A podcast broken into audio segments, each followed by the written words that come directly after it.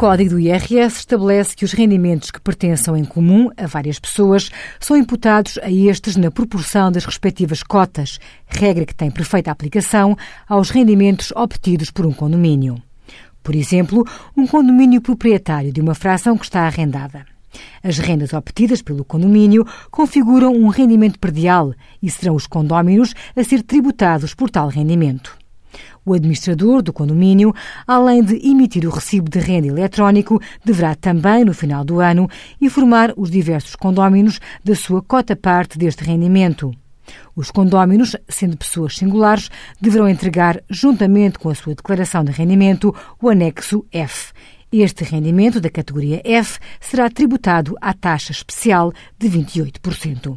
Envie as suas dúvidas para conselhofiscal.tsf.occ.pt.